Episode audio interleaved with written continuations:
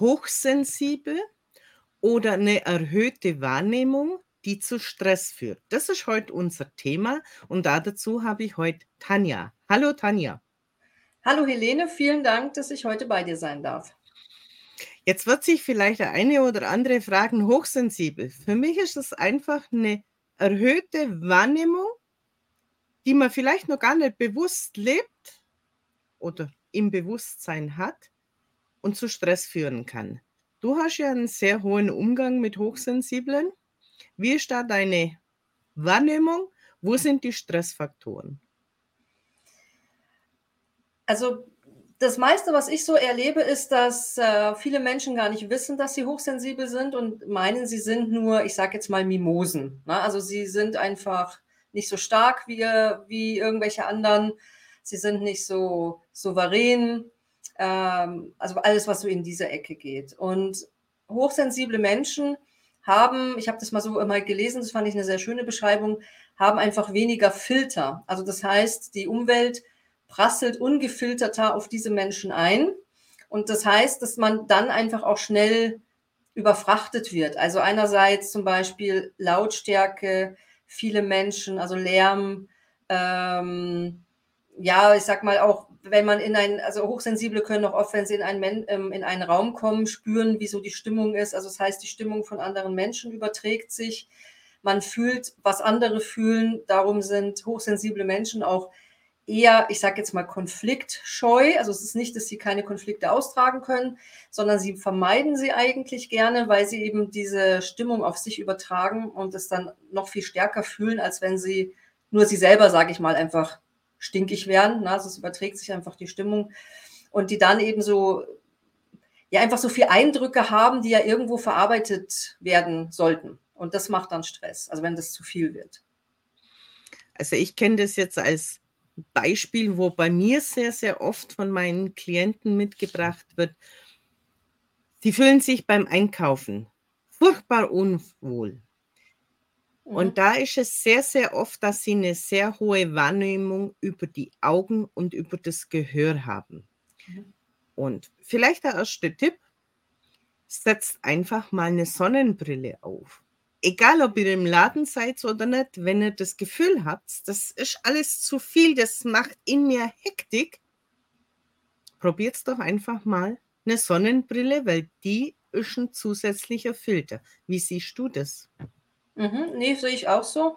Ich finde halt auch, das Hören ist ja dann so das andere. Ne? Also ich kenne das auch, dass mir Menschen äh, also sagen, oder ich kenne das auch von mir selber, dass halt da so Konzerte zum Beispiel so der Super-GAU sind. Also einmal durch die Lautstärke und dann aber auch durch diese wahnsinnige Menschen, also also durch diese Menschenansammlung. Und das kann man jetzt vielleicht, wenn man auf ein Konzert geht, jetzt kann man, kann man halt schlecht sagen, ähm, ich hätte gerne irgendwie halt weniger Menschen, geht ja auch nicht immer. Aber zum Beispiel auch, wenn man mit dem Zug fährt und dann diese Menschenmengen nicht mag oder diese Lautstärke nicht mag, dass man Ohrstöpsel reintut oder ähm, ähm, halt so geräuschunterdrückende Kopfhörer aufsetzt. Also dass man auch da die Geräusche minimiert. Und da gibt es ja auch Musik, die man leicht laufen lassen kann, die einfach das mhm. Ganze runterdrosselt. Genau. Also solche Hilfsmittel darf man sich dann ruhig zugestehen. Und wenn man es nicht weiß, kann man sie einfach mal ausprobieren. Wenn man mal ja, rausfinden kann. Genau, ich denke mal auch mit den Kopfhörern, mal, wie oft sieht man Leute mit Kopfhörern im Zug? Ne? Also das ist ja auch etwas, was jetzt nicht irgendwie Huhu ist. Also man sagt, Mensch, das ist aber was ganz, ganz Untypisches, sondern da laufen ja mehrere mit Kopfhörern rum. Also das ist ja kein Problem. Was natürlich mir jetzt noch so kommt, wenn das Kleinkinder schon haben und man das nicht mitbekommt oder sagt, hey, warum ist mein Kind immer so in Ansammlungen oder in bestimmten Situationen? Auch da kann man einfach mal nachschauen und erfahrene Menschen fragen, hey, kann das sein, dass mein Kind einfach zu viel hört oder diese Wahrnehmung nicht ausblenden kann? Mhm. Ja, auf jeden Fall. Weil das führt ja dann wieder zu Stress in der Familie, wenn es dann heißt, mit dem kann man nirgends hingehen, man fällt immer auf. Ja, es gibt die Rabauken und es gibt aber auch Kinder, denen es einfach zu viel wird. Ja. Ja, und ich denke mal, man darf ja auch eben nicht vergessen, also das zu viel oder auch dieses Übertragen von den Gefühlen macht ja auch hochsensible Menschen sehr empathisch. Ne? Also dadurch, dass ich natürlich fühle, was geht in dem anderen vor, wie ist die Stimmung in einem Raum, also dadurch bin ich ja auch, kann ich ja auch ein wertvoller Beitrag sein. Ne? Also dass ich das, wenn ich ein Hochsen wenn ich hochsensibel bin, dass ich das, dass ich das einsetzen kann, sozusagen. Ich finde auch, wenn man mal weiß, warum ich so reagiere, mhm. dass es von mir aus hochsensibel oder wie man es auch immer nennen mag, ist, dass man daraus auch Fähigkeiten entwickeln kann. Weil wenn ich es gezielt einsetzen kann, kann ich aber auch gezielt sagen, hey, bis hierher und dann baue ich mir schützende Filter auf. Wie auch immer diese Filter ausschauen können. Die können mental sein, die können physisch sein. Wie siehst du das? Ja, auf jeden Fall. Ich denke mal, das erste, der erste ganz wichtige Schritt ist, dass man akzeptiert, dass es ist, wie es ist. Also wir sind alle unterschiedlich und das ist einfach ein ganz wichtiger, ja, ein ganz wichtiger Schritt zu sagen, okay, ich empfinde vielleicht mehr oder ich empfinde vielleicht tiefer oder ich habe weniger Filter. Und dann wirklich mal auf halt Forschung gehen. Ne? Also so, was löst Stress bei mir aus? Ist es eben Lärm? Sind es viele Menschen? Ist es Streit? Also, dass man auch da einfach mal guckt, was, was passiert da mit mir? Also, wo merke ich das? Und dass man dann natürlich auch schauen kann, was kann ich tun, damit es mir gut geht. Und ich kann nicht jede Situation vielleicht, ja, komplett ausblenden oder, oder irgendwie halt da vermeiden. Also ich kann ja nicht jedem Streit aus dem Weg gehen, ne? nur weil ich sage, oh, da fühle ich mich jetzt nicht wohl. Aber ich kann ja gucken, wo habe ich so die Grenzen, was, was möchte ich noch tragen oder was kann ich dann auch im Anschluss tun, um mein System wieder, wieder auf Normalstand zu kriegen? Was mir immer wieder persönlich auffällt, dass ich Energien wahrnehme und ich weiß, hey, ich fühle mich ja gar nicht so. Mhm. Und das ist meistens vor so großen Geschehnissen, wo der Krieg da begonnen hat, da war so eine tiefe Traurigkeit in mir. Die kommt dann schlagartig mhm. und ist da und ich kann mit der aber gar nichts anfangen, weil ich gar keinen Bezug dazu habe. Also auch solche Sachen können sein. Oder dass kurz vor einem Erdbeben oder sonstiges einfach die, die Stimmung in, in mir sich verändert und ich frage mich dann immer, ist das jetzt meine Emotion? Ja, es gab, ich habe mal irgendwo halt da gehört, es gibt so die Frage, wem, also von wem ist das? Wem, also, ne, von wem ist das? Und wenn dann das System sagt, nicht von dir, dann kann man sagen, okay, es ist nicht mein Gefühl. Und äh, ich finde interessant, dass du das, also dass es so ist bei dir. Ja, das denke ich, hat jetzt auch nicht jeder, der, sage ich mal, in diese Hochsensibilität geht. Weil normalerweise fühlt man seine Gefühle eher, äh, wenn man alleine ist. Weil man, wie gesagt, wenn sich andere Gefühle auf mich übertragen, dann fühle ich mich tatsächlich am leichtesten oder am einfachsten, wenn ich eben mit mir alleine bin. Das wäre dann auch im Grunde noch ein Tipp, auch eben mal dieses Alleinsein zu genießen, damit auch einfach das System wieder runterfährt. Natürlich, wenn das jetzt in solchen Situationen ist, da kommt, also, weil dann spürst du das eben. Ne? Aber es ist ja auch dann hilfreich, wenn du weißt, es ist nicht deins. Also das ist einfach irgendwas, was jetzt irgendwie durch die Energie kommt, aber es bist nicht du. Das Spannende war, ich bin zu dem Zeitpunkt zweimal in Folge, zwei Wochen in Folge von der Dienstreise nach Hause gefahren und immer am gleichen Ort hat diese Energie begonnen, diese extrem mhm. tiefe Traurigkeit. Und ich konnte wirklich nichts damit anfangen. Und da hatte ich noch nicht einmal gewusst, dass der Krieg so wirklich da ist. Aber der kam dann in Folge. Und es war eine globale Traurigkeit zu dem Zeitpunkt. Das mhm. hat sich mir dann gezeigt. Aber für, für Menschen, die ihre Stimmung halt dann nicht einordnen können, einfach mal so simple Fragen, und man kann sie ja auch dahin leiten, dass sie das dann selber bewerkstelligen können auf mhm. Dauer. Weil das erste Mal wird es natürlich schon ein Stück weit schwierig, die Frage zu stellen und in diesen Zustand zu kommen, wo auch diese Antwort kommt. Mhm. Ja, ich denke, da gehört auch ein bisschen Vertrauen mit dazu. Und natürlich auch, äh, sag ich mal, so ein bisschen Kontakt zu einem selber. Wenn wir jetzt sehen, es gibt einen Betroffenen, der von mir aus im Berufsleben extreme Schwierigkeiten hat in großen Räumen.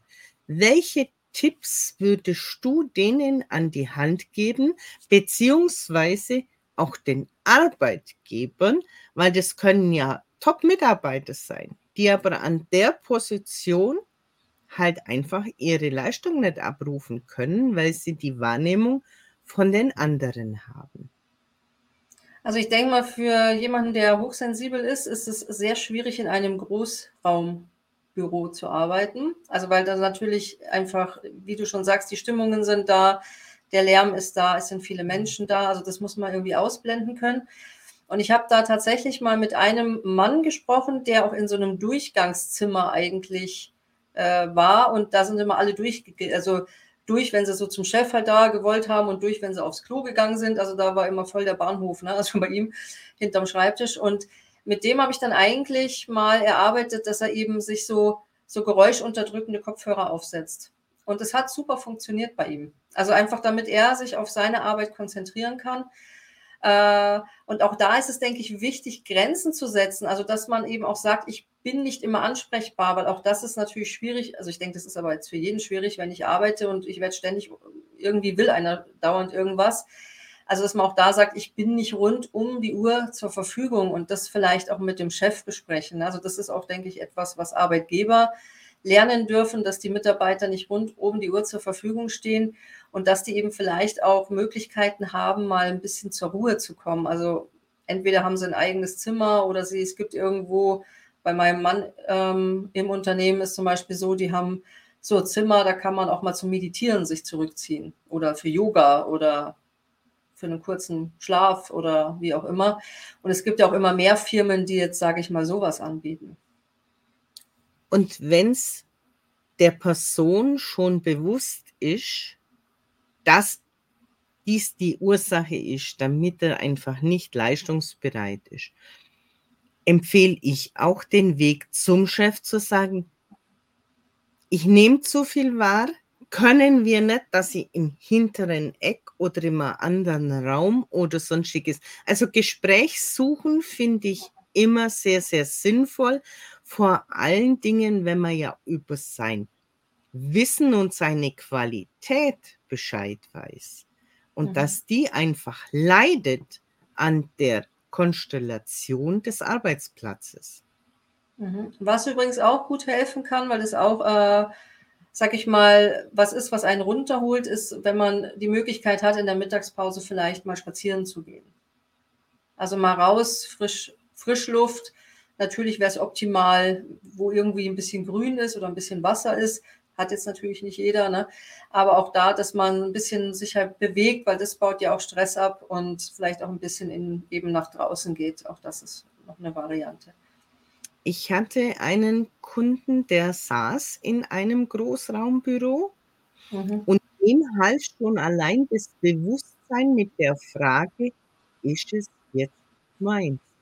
Mhm. Ist die Energie, die ich wahrnehme, meins? Und ansonsten dann einfach zu sagen, okay, kann ich ausblenden, geht mich nichts an. Weil man hat ja auch diese Fähigkeiten, wenn man lange mal in einer Geräuschkulisse ist, einfach diesen Dauerpegel ein Stück weit nach hinten zu schieben. Nur wenn ich halt immer dieses Gefühl habe, das ist jetzt meins und ich kriege jetzt von mir aus einen Herzinfarkt oder sonstiges, weil das halt so aufwühlt, dann kann das immens erleichternd sein zu wissen, hey, es geht mir gar nichts an, kann ich vor der Tür stehen lassen. Mhm. Ja, auf jeden Fall, auf jeden Fall.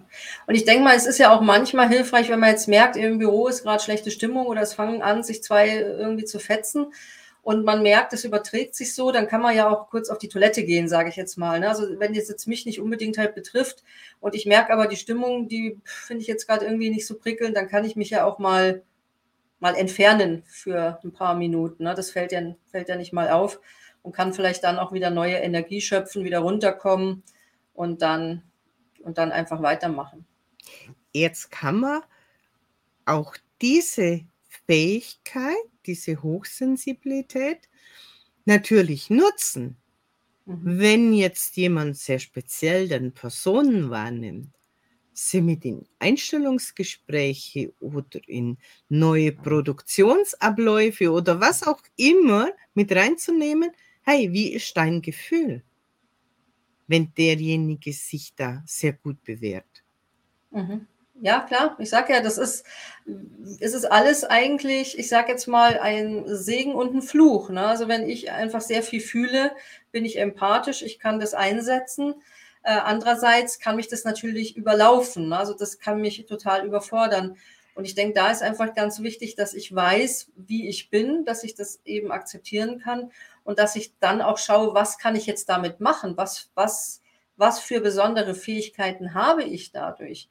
Und ich sage mal, so ein anderes Beispiel ist ja auch, hm, wenn jetzt jemand sehr still ist. Also ich habe jetzt auch, auch ähm, halt einfach Menschen, die mir dann sagen, boah, ich bin eher so ein stiller Typ und ich werde dauernd, ja, ich werde gar nicht so wahrgenommen oder ich gehe mal irgendwo da so ein bisschen unter, sage ich jetzt mal. Leute, die ruhig sind, also jetzt möchte ich nicht alle über einen Kamm scheren, aber die meisten können sehr gut zuhören und die nehmen halt auch so Kleinigkeiten wahr, die jemand, also die halt jemand, der jetzt so wulli, wulli, wulli ist, einfach nicht wahrnimmt, weil der einfach gerade voll in Action ist, ja. Also auch da hat man ja dann wieder einen, einen Vorteil. Und ich denke mal, das darf man auch sehen. Also, dass man nicht sagt, oh Gott, jetzt bin ich hochsensibel, was ist das für ein Fluch, sondern dass man dann eben halt auch sagt, okay, was habe ich dadurch für Stärken? Was macht, was macht mich aus in, in dem Bereich? Und wenn wir jetzt das Ganze einfach mal Jahrhunderte zurückdrehen, dann war das doch eigentlich gang und gäbe. Das war doch unser Überlebensmodus, dass wir mit dieser Wahrnehmung einfach schneller Gefahren erkannt haben, schneller was gefunden haben, was uns zur Nahrung gedient haben. Also es ist ja nichts, was jetzt so eine Modeerscheinung ist, sondern es wurde nur sehr, sehr vielen abtrainiert. Gefühle und Wahrnehmung damit sie ins System passen. Ja, wir sind eigentlich auch eine sehr kopfgesteuerte Gesellschaft. Ne? Also äh, wenn ich auch mit Menschen mal spreche, so auf ähm, so Richtung Intuition, was ja auch etwas ist, was sage ich mal hochsensible, also was bei denen oft stärker ist oder was einfach da ist, ja. Wenn man mit Intuition kommt, das ist ja immer gleich so was ganz was irgendwie spooky-mäßiges, ne? Also so so so uh, Intuition. Und ich denke mal, wir haben das alle, also ich könnte es jetzt auch Instinkt nennen, ja. Und ich denke mal, wir sind mittlerweile so drauf halt da, ähm, so darauf trainiert, sage ich jetzt mal, unsere Entscheidungen mit dem Kopf zu treffen. Aber alles, was ich, alle Entscheidungen, die ich mit meinem Verstand treffe, kommen nur aus meiner Vergangenheit und aus dem, was ich schon durchgemacht habe. Meine Intuition ist viel älter. Meine Intuition ist etwas, das ist, ja, das habe ich, das habe ich vielleicht, also ich weiß gar nicht, woher, aber ich weiß plötzlich, die Entscheidung ist falsch. Ja, das fühle ich vielleicht. Und anstatt ich mich dran darauf irgendwie, also halt da verlasse, schaltet mein Kopf ein und sagt, nee, nee, das musst du unbedingt machen. Und ich habe solche Entscheidungen, also früher hatte ich das, dass mein Kopf halt gesagt hat, super Idee und mein Bauch hat gesagt, lass bloß die Finger weg. Ja. Und es war, ich habe es natürlich halt damals, habe ich nicht auf meine, also auf meinen, auf meinen Bauch so gehört. Und ich habe dann nach meinem Kopf entschieden und es war immer eine Fiasko-Entscheidung.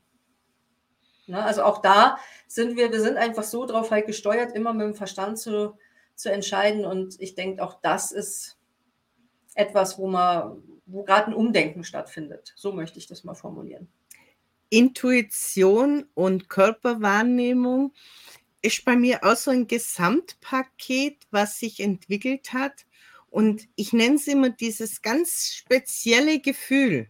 Mhm. Wenn das da ist, ich nenne es diese 999,9999 Prozent. da passt einfach nichts dazwischen. Mhm. Und da ist mein Beinbruch mit Diagnose Beinamputation ein sehr Hm. gutes Beispiel, weil ich wusste noch, bevor ich am Boden aufkam und jetzt erst recht.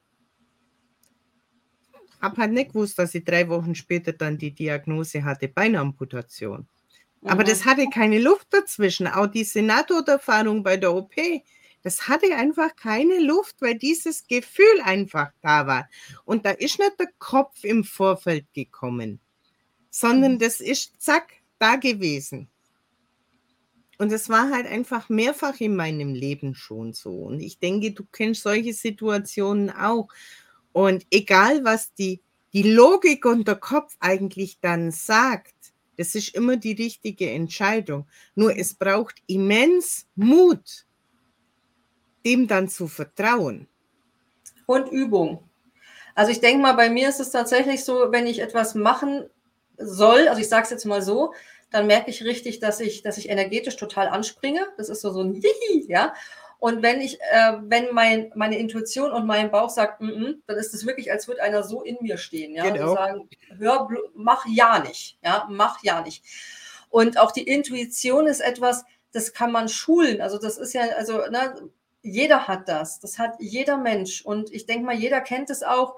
Hm, Ein gutes Beispiel ist zum Beispiel, man denkt an einen Freund, eine Freundin und denkt sich, ah, muss ich mich unbedingt mal, unbedingt mal wieder melden. Es klingelt das Telefon und diese Person ist dran.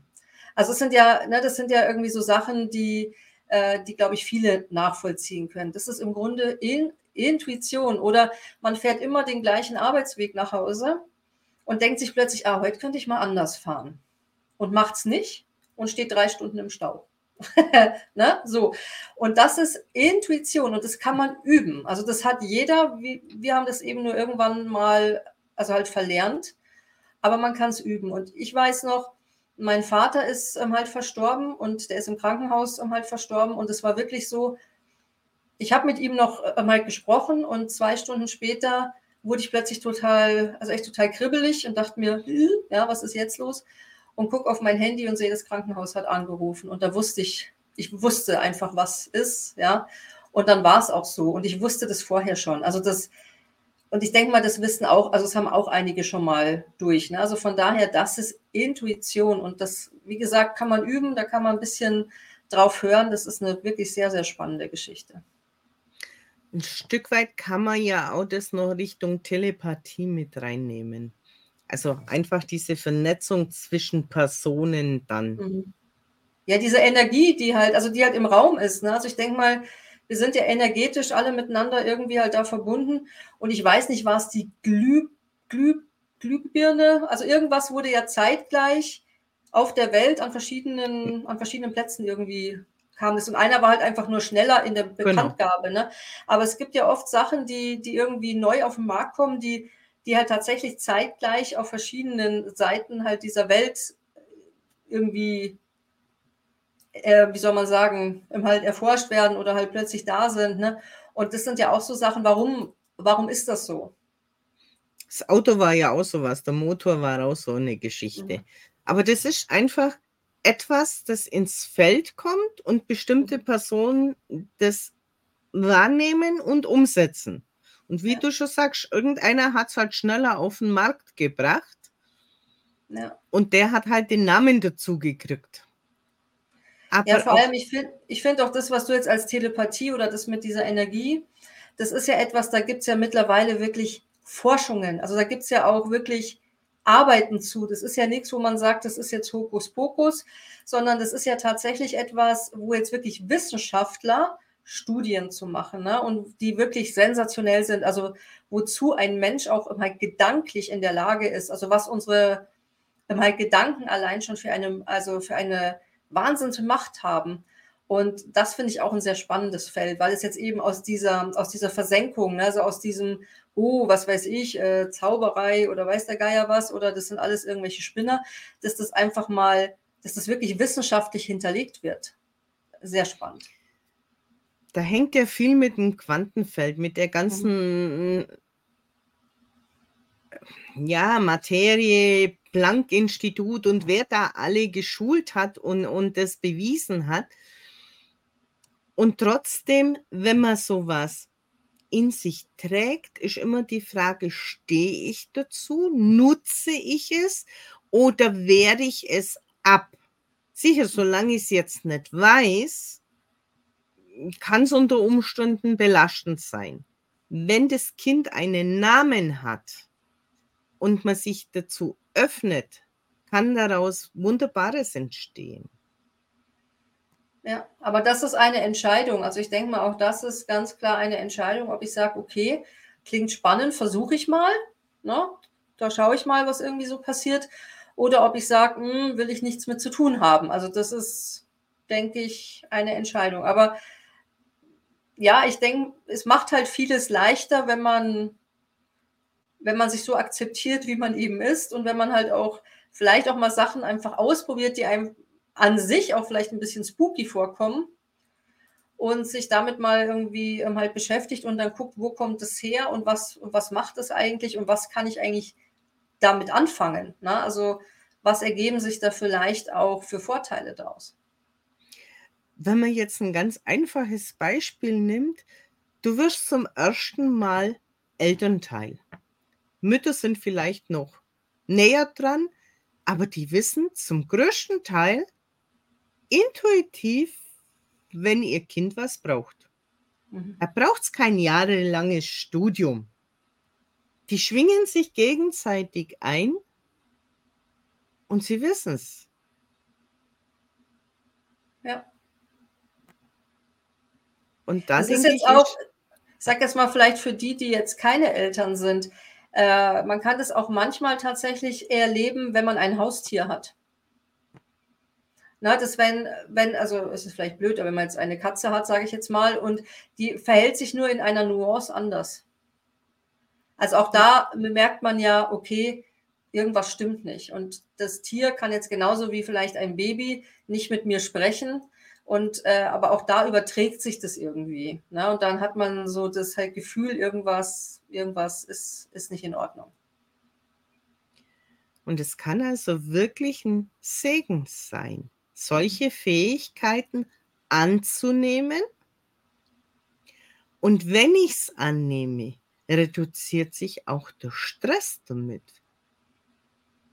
Ja, vor allem, wenn ich eben auch weiß, mm, was, also was macht es mit mir, welche halt Bedürfnisse habe ich vielleicht, die andere nicht haben und wie kann ich die ähm, halt befriedigen. Also wie kann ich eben gut für mich sorgen. Und das funktioniert ja auch nur, wenn ich, wenn ich mich annehme, so wie ich bin und wenn ich mich, wenn ich mir das auch wert bin, dass ich gut für mich sorge. Und da fällt mir jetzt gerade mein letzter Gast ein. Bei Günther hat sich nach seinem Schlaganfall diese Differenzierung zu diesen Hintergrundgeräuschen einfach noch nicht zurückgebildet. Und da ist es in der Eigenverantwortung zu sagen, hey, ich meide momentan Großaufläufe an Personen. Und wenn es von mir aus die liebste Tante mit ihrem hundertsten Geburtstag ist, wenn es einfach nicht geht, dann sollte man seine Bedürfnisse hier auch wertschätzen mhm und nicht meinen, man muss nur damit die anderen zufrieden sind, sich sowas aussetzen. Ich finde auch immer schlimm, wenn mir jemand sagt, ja, aber andere schaffen es ja auch und die sind so stark und die machen alles. Und da frage ich immer, zu welchem Preis? Also ich kann ja in die andere, also ich kann ja auch in die andere Person gar nicht reingucken. Und es kann sein, dass das nach außen hin so ausschaut, als würde die irgendwie alles easy peasy schaffen und alles klappt irgendwie ganz wunderbar. Aber wie das in der Person innen ausschaut, weiß ich ja zum Beispiel gar nicht. Also der Vergleich mit anderen ist sowieso immer sehr schwierig, ne? weil so. Und von daher ist, denke ich, wie du schon sagst, das Elementare ist zu gucken, was brauche ich? Und man kann ja auch vielleicht einen, einen Kompromiss finden. Ne? Also es gibt ja nicht nur schwarz und weiß, es gibt ja nicht immer nur entweder oder, manchmal gibt es auch sowohl als auch. Also man kann ja auch sagen, okay, ich schaffe es jetzt nicht mit so vielen Personen, aber ähm, also ein, also ein paar weniger, das meidet haut hin und die Tante macht vorher noch einen, was weiß ich, einen, einen, Kaffee im engen Kreis. Also jetzt um mal dein Beispiel zu nehmen, dann, dann gehe ich dorthin, weil das schaffe ich gerade noch und ich möchte das. Aber auf der großen Party bin ich dann einfach nicht dabei, weil das wird mir zu viel. Also auch das kann ja eine Variante sein, da einen Mittelweg zu finden. Hast du unseren Zuschauern noch drei Tipps, wie auch immer die geartet sind? Gegen Stress für Hochsensible meinst du? Einfach zu unserem Thema heute. Also natürlich geht in die, geht einfach raus in den Wald, in die Natur. Das ist schon mal ein Tipp, weil man sich da wirklich wieder ähm, halt verbinden kann mit, sei, mit seinem Ursprung. Dann ganz klar, schaut, was ihr wirklich braucht, geht liebevoll mit euch um, seid euer bester Freund. Ihr seid die meiste Zeit mit euch, mit euch zusammen. Also schaut zu, dass ihr gut für, gut für euch sorgt und findet vielleicht auch noch eine Technik, wo ihr sagt, okay, das ist etwas, wo ich mich relativ schnell wieder nach unten bringen kann. Ob das jetzt eine Atemmeditation ist oder eine Tasse Tee oder was auch immer, aber findet irgendetwas, was nicht so lange dauert und wo ihr einfach merkt, das hilft mir. Für mich ist es noch wichtig, zu Beginn, wenn das noch nicht ganz klar ist, einfach Personen zu suchen, die eine Ahnung haben oder das, das Thema selber oder vielleicht aus Selbsthilfegruppen oder auch mal ein Buch lesen zum Thema, weil mhm. Menschen mit dieser Hochsensibilität, denen wird es vielleicht so gehen wie mir, dass mich einfach ein Buch anspringt, dass mein PC einfach mal irgendwas komisch darstellt und irgendwas sehr, sehr präsent aufzeigt. Es gibt auch so und, Tests im Internet, die man da eben zu machen kann. Ne? Also man kann ja auch einfach mal schauen, trifft Hochsensibilität auf mich zu, zum Beispiel. Und selbst wenn dieses Wort gar nicht das, das ist, was du suchst, sondern mhm. einfach deine Symptome, dein Zustand, Google macht ja so vieles möglich und dann mal nach Gleichgesinnten schauen die vielleicht eine Idee haben und dann den Weg gehen, um Erleichterung zu finden. Und wie du schon gesagt hast, findet diverse Anwendungen, die bei bestimmten Situationen euch Erleichterung bringen. Und fordert die Zeit, die ihr dafür braucht, auch wirklich ein und nehmt sie euch. Mhm. Hast du noch einen abschließenden Kommentar zu unseren Zuschauern? Ein Tipp? Sei du selbst. Und genieße das Leben mit all ja. deinen Fähigkeiten. ja, aber ich finde immer, sich nicht so verbiegen, sondern wirklich sich so nehmen, wie man ist. Das ist, denke ich, schon mal ein ganz, ganz wichtiger Punkt und nimmt extrem viel Stress raus. Wobei diese Tipps auch für alle anderen, die sich vielleicht nicht in diese Kategorie reinbegeben möchten, sehr sinnvoll sind. Auf jeden Fall. Tanja, danke für den Einblick in das Thema. Und danke, Helene, für die Einladung. Sehr gerne. Und dann bleibt uns nur noch zu sagen, tschüss, bis zum nächsten Mal. tschüss.